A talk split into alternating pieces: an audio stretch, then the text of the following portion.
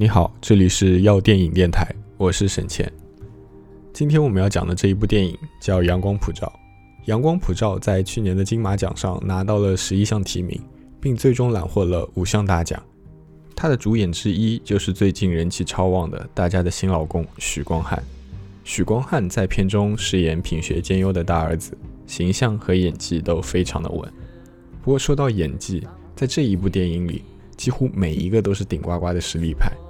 导演呢也非常会拍，毕竟是摄影出身的。大家一旦进入剧情，真的会完全被推着走。不过电影的气氛相对来说还是会有一些压抑。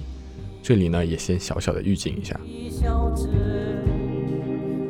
故事发生在一个普通的台湾家庭，父亲阿文是驾校的教练，母亲是一名化妆师，大儿子阿豪是一名资优生，因为没有考上理想大学，选择了复读。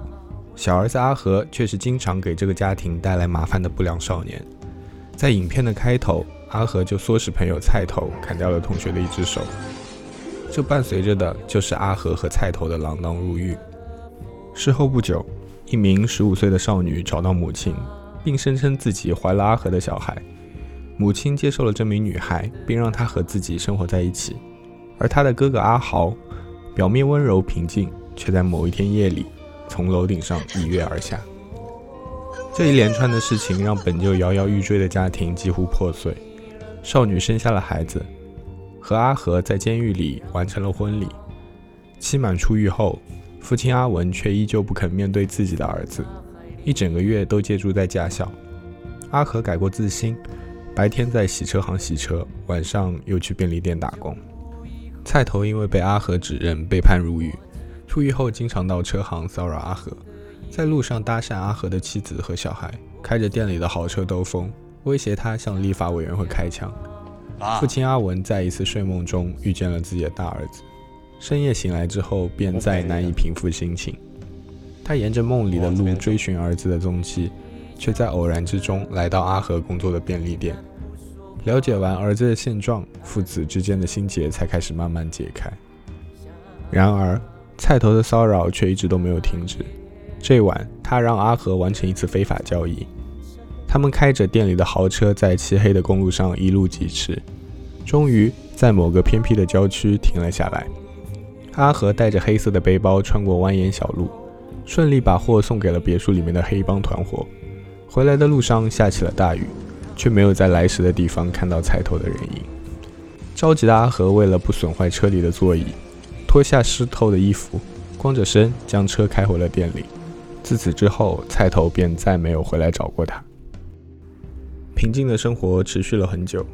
有一天，父亲阿文跟母亲说要去山上走走。一路上，父亲讲述着自己对两个儿子的看法转变，并且说自己只是一名驾校教练，什么都不会，也不能替两个儿子做些什么。所以，过去的一段时间，他一直都在暗中关注着阿和。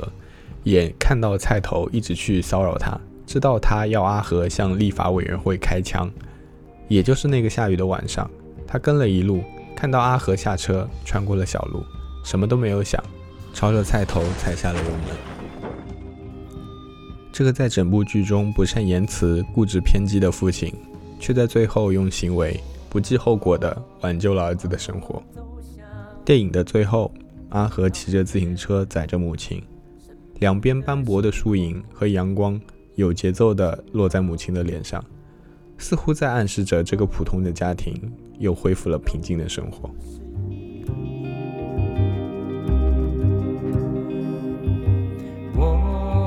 到这里，影片就差不多结束了。但是我们回过头来细想一下，经历了之前的种种变故，甚至可以说是灾难，这个家真的还能恢复平静吗？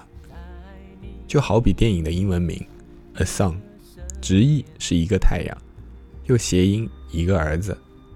在父亲心中，一直都只认阿豪一个儿子，他甚至跟别人也是这么说的。他自己只有一个儿子，而到了最后，他只能留住那个不被他承认的阿和，真正的变成了只有一个儿子的父亲。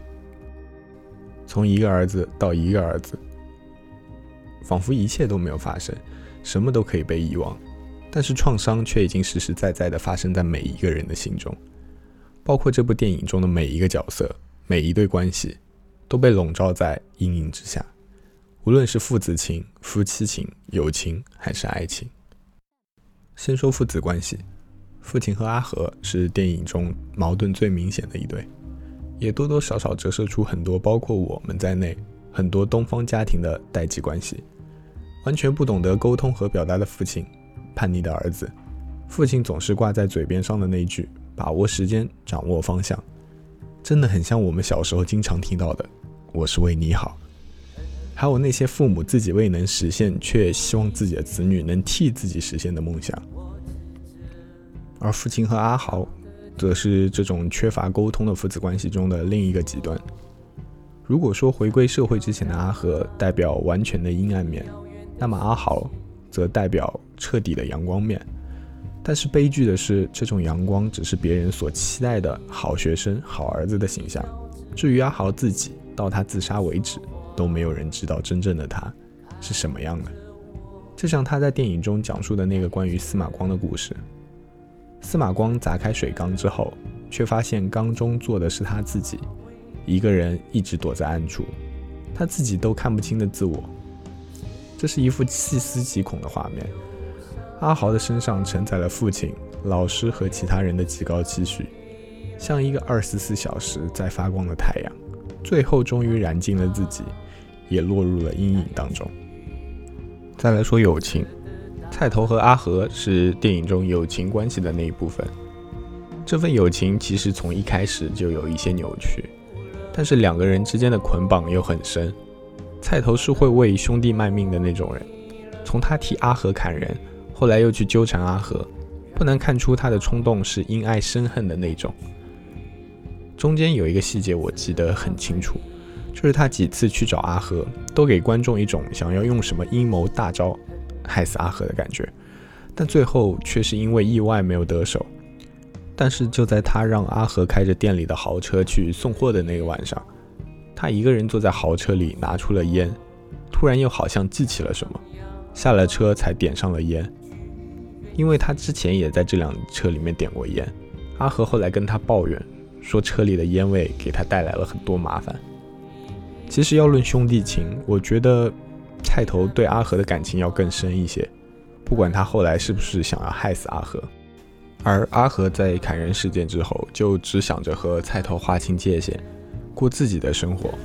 菜头却因为伤人背了一身的债，相依为命的奶奶也在他入狱的时候过世了。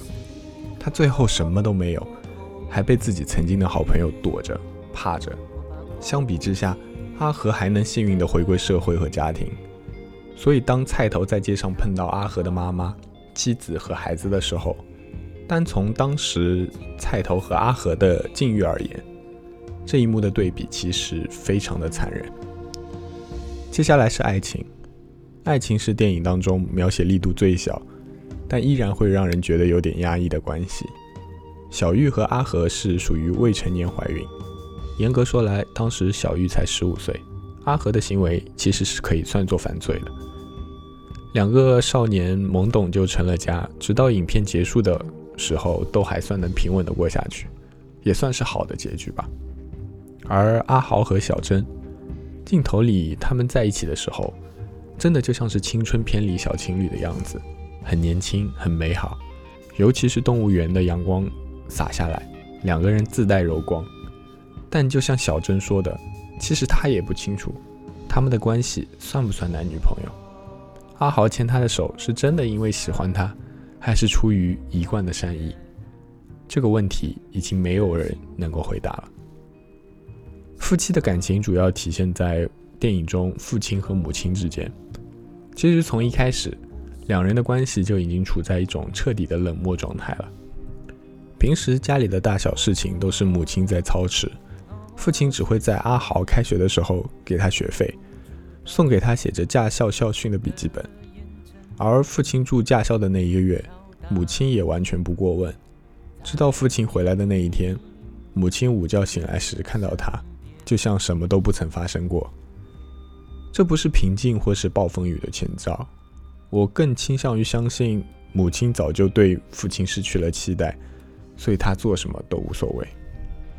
结局在山顶的那一场对话，是全片从头冷静到尾的母亲唯一一次情绪爆发。她容忍和承受了这个家庭中所有的变故和压力。电影中的每一个人都在某一个时刻表达了自我，唯独他没有过。